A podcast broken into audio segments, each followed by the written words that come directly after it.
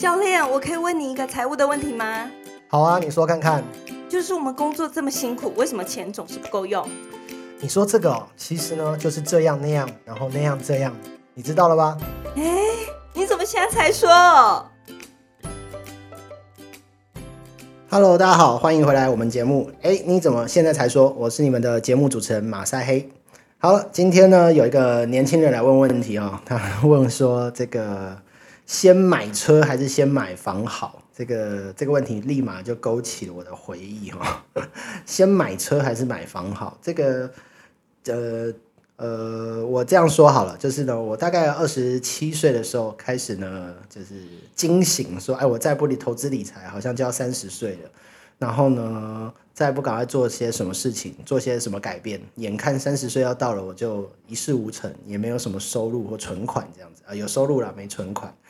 好，那所以呢，当时呢，就是有有点急着要投资呃理财，然后呢，为的目的是这样，为的目的是三十岁想要跟当时的女朋友就结婚，那结婚要花很多钱。好，那先不管这个交往、结婚这个承诺对方的事情，然后自己呢心里头总是会有一个想法是，哎，我好想买一台车哦，然后呢又觉得呢，呃，有车子多好多好，然后呢，同时又会想说啊。可是我也好想要买个房子，可以自己装潢。结婚完，结婚完之后，三十岁结婚之后呢，可以跟女朋友跟然后就变后来就变老婆，可以住一个新房子，这样很开心。好，所以呢就会有一个先买车还是先买房好这件事情。好，啊这个考虑点就是呢，嗯，很奇妙的一个考虑点。其实呢，呃。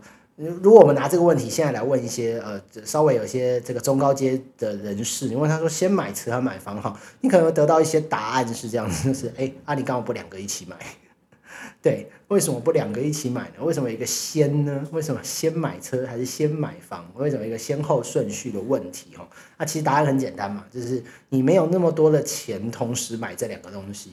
好，那当时呢，我二十七岁呢，我的确问过我的财务教练同样的问题。哎，教练，我想要买车，但是我又怕买车之后就没办法买房子。那我的教练一样回答我这句话：，那为什么你没有想过同时买两个呢？好，那以我当时的财商。我当时对于钱的恐惧，二十七岁，你我就说了嘛，我那时候想要结婚，可是一点存款都没有，所以我对钱是感到很恐惧，觉得自己赚不够钱，没有办法马上赚那么多钱，所以呢，对钱恐惧的状态下，我怎么敢去奢望我两个同时买？啊，当然来到现在呢，呃，年纪也四十岁，哎，你看这十几年前的故事，好，年纪来到四十岁了呢，我也会跟你说啊，你干嘛不两个同时都买？啊，这个不是因为我现在会赚钱了。而是现在懂了一些财商，所谓的财商呢，就是跟钱有关的游戏规则啊，懂了房贷这件事，懂了车贷这件事情，懂了这个金钱的来源这件事情，懂得金钱的运用这件事情，懂得月付金这件事情，搞懂很多这个跟钱有关的游戏规则之后呢，现在的确多了一个选项，就是啊，我两个同时买是没有影响的。就像我买了手机，又想要买牛仔裤，又想要买这个耳机等等的，买一些，哎，同时可以买啊，大家都有这样经验嘛。我出去逛街啊，去买了一个什么东西啊，又去另外一个百货公司另外一层又买了什么食物，然后回家又买了一件外套等等的。为什么你可以同时买？因为你知道你有这些资金啊，你知道你的信用卡不会刷爆等等的啊，所以呢，同样的问题，买车好啊，先买车好还是先买房好？我们把这个先把它。拉出来看，为什么会有这个“先”字哦？好，之所以有“先”这个字情呢，就是呢，因为买了一个顺序之后，会影响到另外一个啊。先买车之后，会影响到买房，才会有这个议题吧。那为什么先买车之后会影响到买房？因为买车之后呢，你就付了一笔头款出去，假设你还有车贷的话。啊，或又或者你没车贷，你就整笔出去也是几十万的事情，那会影响到你买房的存款啊。原本这笔钱存下要去买房，那现在看起来就会把买房这个进度再往后拖延了哈。而且还不只是这样，不只是同一笔钱的机会成本，买了车之后呢，这个机会成本呢就没办法去买房子哈，就往后延了哈。还还有什么事情？还有它衍生出来的花费。你先买车之后呢？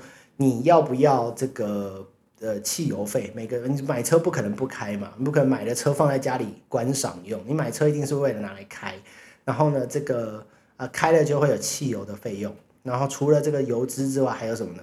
维修的费用，你的呃的成本不只是油钱，你每开一公里还有这个折旧的价钱啊，因为汽车这个市场是这样子的，你嗯呃这台车跑了一万公里，跟这台车跑了十万公里，大家一定会选说，那我就算买二手车，我买跑少一点的嘛，使用没有那么过度嘛，我买买一台。呃，看起来二手新车看起来不错，可能人家已经开了十万公里，已经开了全台湾绕了几圈这样子，你就想说它会会呃零件疲劳啊？然后呢，已经使用很多，那已经超过头了这样子。好，所以呢，呃，车子呢跟它里程数有关哦，啊，所以呢，你在计算这个车子折价，除了它这个年份的问题，你一落地可能就要价钱就砍一半了，然后再呢是这个。里程数的问题，然后牵扯到你，你开了很多，你的折旧就多，然后再是你要把你的保养算进去。比方说一万公里要做保养，假设一万公里就要花一万块保养，那你每一公里就是要花一块钱去保养，哦，这都要计算进去的哦，所以你才才不会有一些的隐形的成本是没算到。为什么叫隐形的成本？因为这都是你的开销、你的花费，你拥有一台车，你要养车的花费，然后呢，它就会让你在买房的进度受到影响。对吧？因为你可能，除非你的收入能够呃在这些年提升啊，就我加薪的幅度大于我的要付的车子的程度呃，对，你的加薪幅度有这么高的话，可以 cover 过去啊，就不会受到影响了。你还是可以继续存钱买房。好，那再来呢？刚刚说衍生费用还有一个很重要没有提醒大家，叫做停车费哈。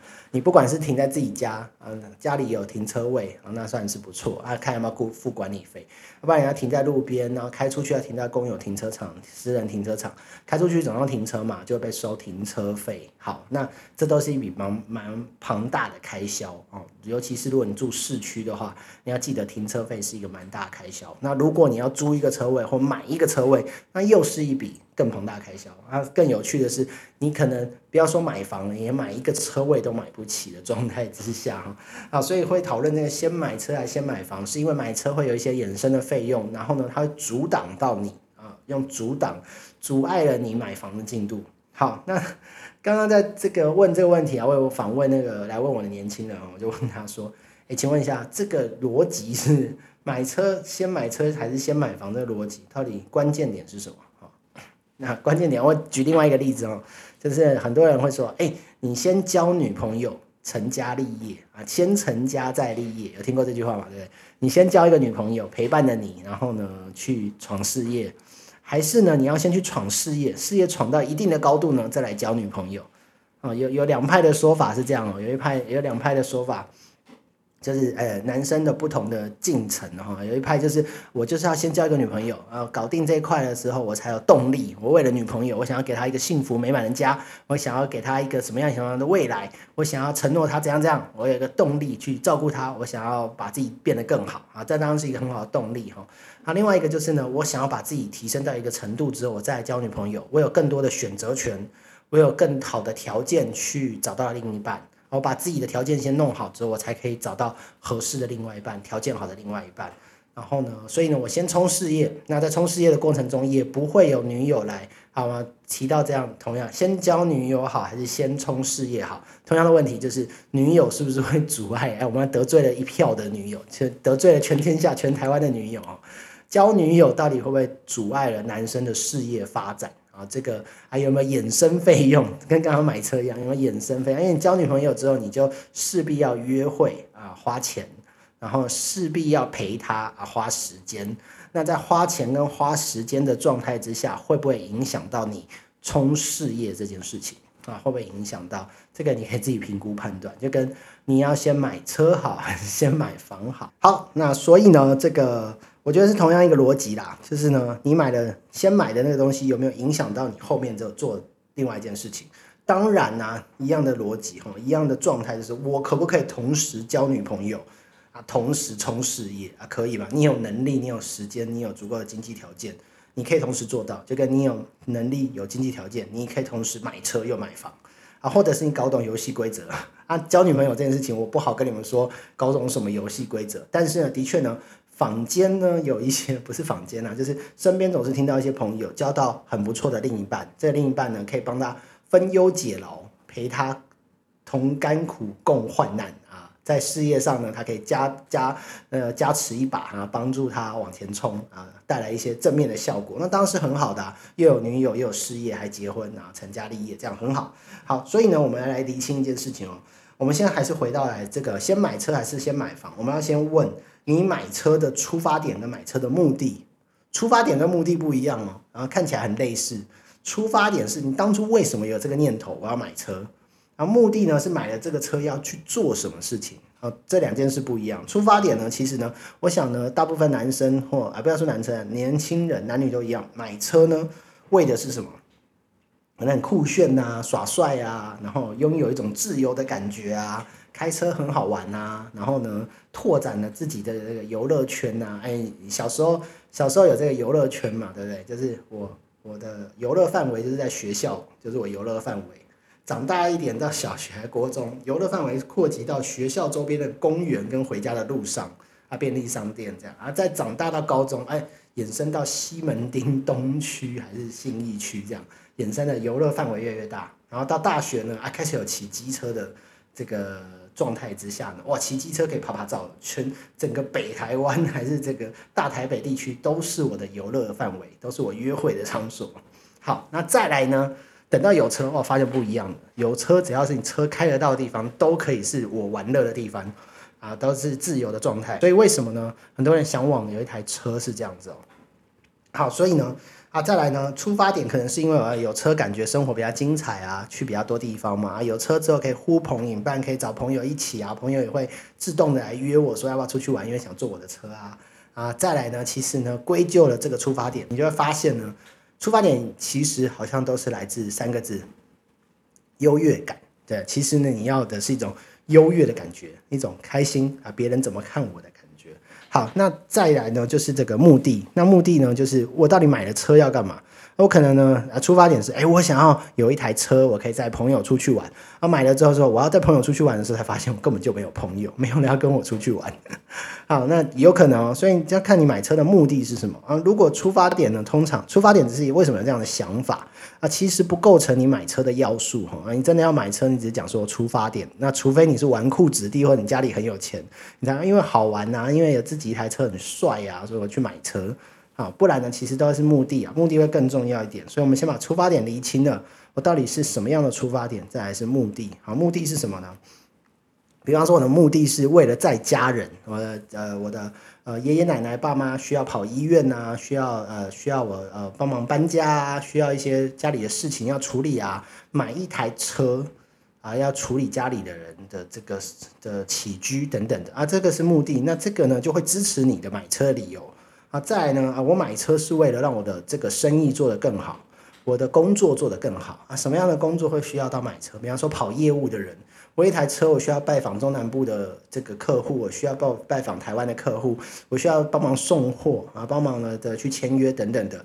有一台车会让我的业绩上浮呃上涨啊，大幅的提升啊，这当然是支持你买车理由嘛啊，这就是我们在这个以财商的角度来看这件事情。车子如果是一个增值的空间，那帮你带来资产。啊，所谓帮你带来的带来赚钱的资产啊，就是这个车子，如果是你的工作必须，那当然会支持你在财商的角度，一定支持你买。那否则的话，很多时候，比方说你在朋友、在家人等等买车呢，它其实是一个这个呃不是资产，它是个负债啊，因为它会让你花更多钱，它其实是个负债啊。所以呢，有一个以财商的角度来看呢，最大的分野就是，如果买车是帮你带来赚钱，帮帮你带来收入，那就买。啊，如果你是业务人员，有需要就去买，因为帮你带来更多的收入，那一定是要买的。好，那除此之外呢，都是落入这个这个负债的状态。那只是看这个负债是负债是不是你可以承担的哦。啊，包含呢，我们有一个说法是这样：如果你要真的要买车的话呢。呃，这个目的，比方说代步工具是个目的。我是想买车来呢，我造成什么目的？就是我可以代步，我在台北地区或者是我想去哪里的时候可以代步。如果你是要代步的话呢，有一个呃呃，我们呃常常老一辈或者是前辈在提的一个方式啊，你去计算一下哈。如果呢，你你先练习看看，你可以练习一年，这一年呢，你都坐计程车出门，你坐计程车去你想要去的地方。如果你可以。支付这样的开销，啊，你去哪里都支付计程车。比方说，我去上班计程车，我去约会计程车，我去应酬计程车，我去干嘛？去找朋友开同学会，我坐计程车。好，时不时都坐计程车，计程车的状态，如果这一个月的开销是你可以负担的，那你大概就可以买一台车，而且养得起。啊，因为这个金钱换算起来是差不多的，所以这是一个简单的方法，你可以试看看哦。就是如果你真的想买车，那你就让自己挑战看看，一个月、三个月都坐计程车，那你就知道这个开销之庞大，因为计程车车资不便宜哈。好，那你就知道，哦，如果我要养一台车，差不多也是这个等级哦，我就要每个月付出这样的现金流，那你就评估我的薪水到底可不可以负担得起。好，讲个笑话给大家听。我哥 出卖一下我哥，我哥哥在一个呃呃台湾有名的挂牌上市公司 上班，然后呢做到高阶主管，然后呢某一年呢他就买了一台这个 Lexus 哎豪华车等级啊 Lexus 的轿跑车，对，然后呢这个很帅，买回来不到半年多就说他要把它卖掉。啊，买完之后才发现，哇，这个现金流比我想象的更多。纵使他已经月收入来到可能七八万的时候，可能已经快要将近呃有每个月十万块的他的收入，但是他都还是觉得养这个车太不划算了，所以他做了一个很明智的选择，就是买不到半年直接卖掉。对，先不管折旧，因为再继续持有下去，它就会更烧钱，持持续的烧钱。啊，拿我哥哥经验来跟大家教训一下，就是真的哦，你可能有时候。买下去，你才会发现这东西烧的比你想象的还凶。那你有没有勇气做一个停损啊？因为它已经折价了嘛。有没有勇气说好，我不要再继续烧钱，我不要再继续负担这个负债了？哦，有勇气做这个决定也是不容易的。吼，好，所以呢，讲了买车了，好不好？那呃，刚刚讲的目的嘛，就是你为了跑工作，为了载家人啊，为了代步。那有没有一些替代方案？有的，这个年代呢，租车变得很很很方便的一件事情哈。那刚刚讲的说租计程车啊，租计程车包含租一个司机的概念，所以租计程车是一个方式。那另外一个就是租一台车自己来开，那它也是另外一个方式。那同时满足你的目的，然后你目的可能是因为我就是要这个出游那就租车可以出游，然后呢又满足了你的出发点哦。而且租车之后呢，你就跟可以跟朋友耍帅，我有驾照，我租了一台车来带大家出去玩。你可能连出发点都可以满足到了哈，那尤其是现在的这个出租的这个市场，非常的方便哦。这年代已经不像我们那个年代，我们那年代去租车是胆战心惊，要慎选店家，很多店家是这个租车要记得叫你签合约，还要签本票，到时候你。这个车子回来有点状况，你就要用那个本票来支付，你不知道要负担多少钱哦。啊，这个年代比较透明一点，你已经可以用共享经济、共享汽车的概念，租车相对方便了啊，随租随还都有了，A 点租 B 点还也有了，这各项服务都有了，然后又透明公开，保险公司的程序也做得很好，该保的保险都有，所以租车变成一个方便的这个替代条件，替代方案。所以呢，如果呢你要买车之前，你也可以用租的看看。好，我们鼓励看看先租哈，你可以租看看，租一个月，租两个月，长期出租，长期去租一台车，你就知道照顾一台车要要要要预备什么样的事情，要找停车位啊。哎，我说真的，我之前有一台车，然后我每天回到家，我光是找停车位要找半小时到一小时，在我家巷口一直绕，一直绕，一直绕，一直绕，然后你才会知道那很痛苦。尤其是你下班回家，有时候想要尿尿的时候，你还在那边绕停车位，绕到不知道该怎么办，那是一件很可怕的事情。哦，啊所以呢，呃，先不管买车这件事情有什么方便，那有车也有一些不方便的地方哦。你要停车，你要下车买，哎，我如果骑机车去买东西多方便，只要找到一个白线，然后或者临停一下就可以买个东西。可是开车不是这样，你光是上下车你都要就是都上下车接人，你都不知道停哪里，然后绿灯不能停，转角不能停，斑马线不能停，人行道不能停，红线不能停。那停车格不能停，对，很多东西呃，公车站牌不能停，很多地方你都不能停的状态下，开车没有那么方便的。我跟你说，变得开车变成一个绑手绑脚的事情啊。你可能跟啊跟女朋友约去这个餐厅吃饭呐，去看电影啊，你会被车位搞死。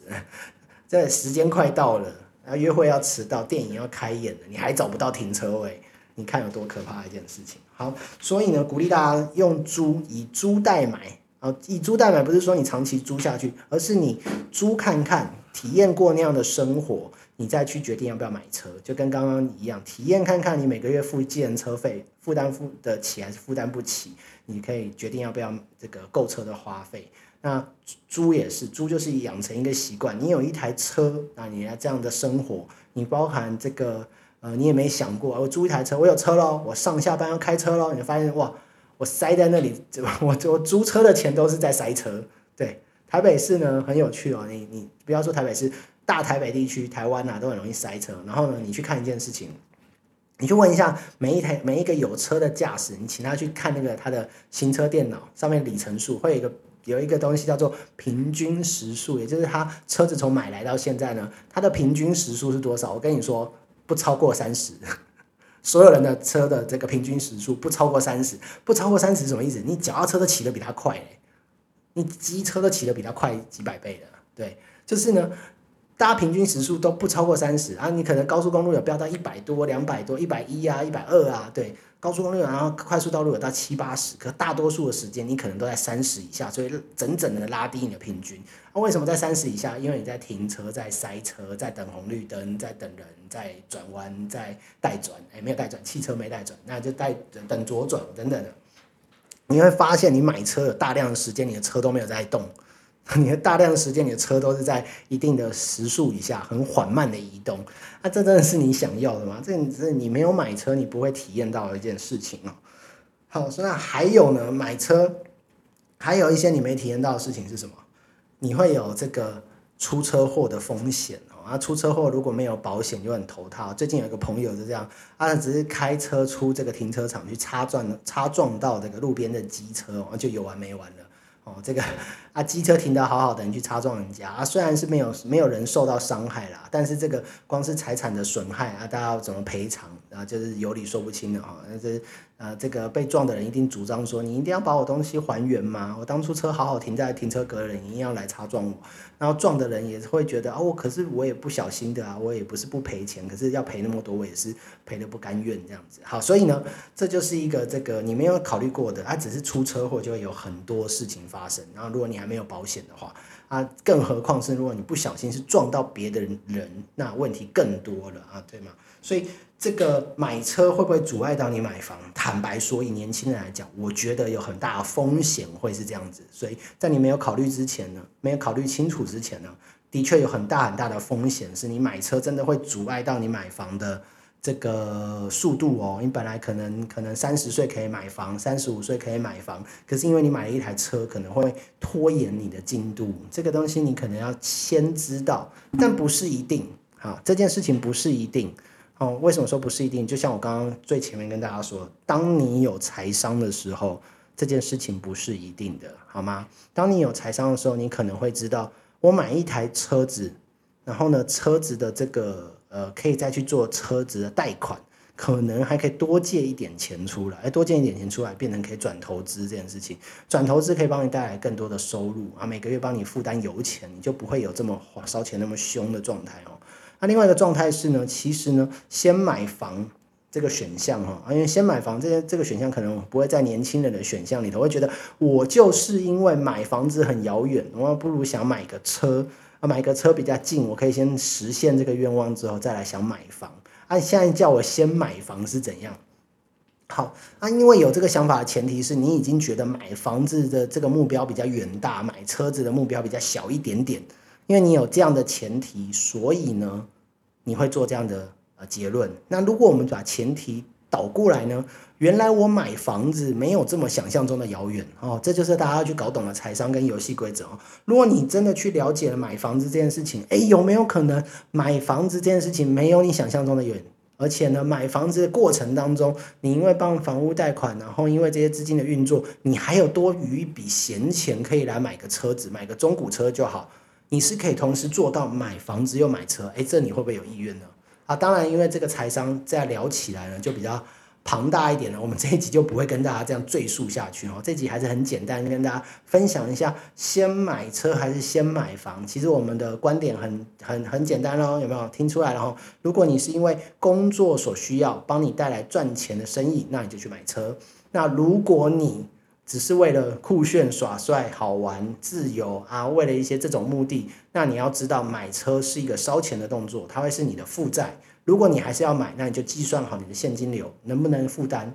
当然，如果呢买这个车让你的生活过得更开心啊，因为你生活过得更开心之后呢，你就可以更有动力的去上班，赚更多的钱，那就是一个良性的循环。那没有不好嘛？没有不好的状况之下，我们就会也是鼓励你去做，因为那是你想要的。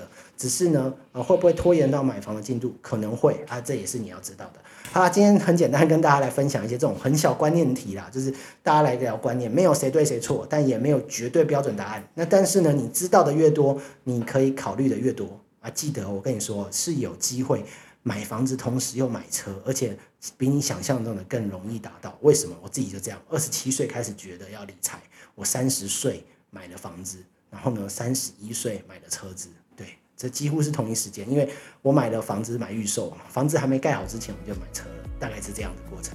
好了，那所以呢，今天就跟大家分享到这边喽，谢谢你们啊！如果呃觉得我们的节目还不错，那就五星好评，然后你可以在评论区留投稿，那你有什么问题想问我们？那当然在我们的资讯栏里头也有投稿的专属的连接，你也可以填写一下。如果你真的想要跟我们讨论跟钱有关、跟你的工作有关、跟你的投资有关等等的，都可以欢迎你来投稿。好，谢谢大家，拜拜。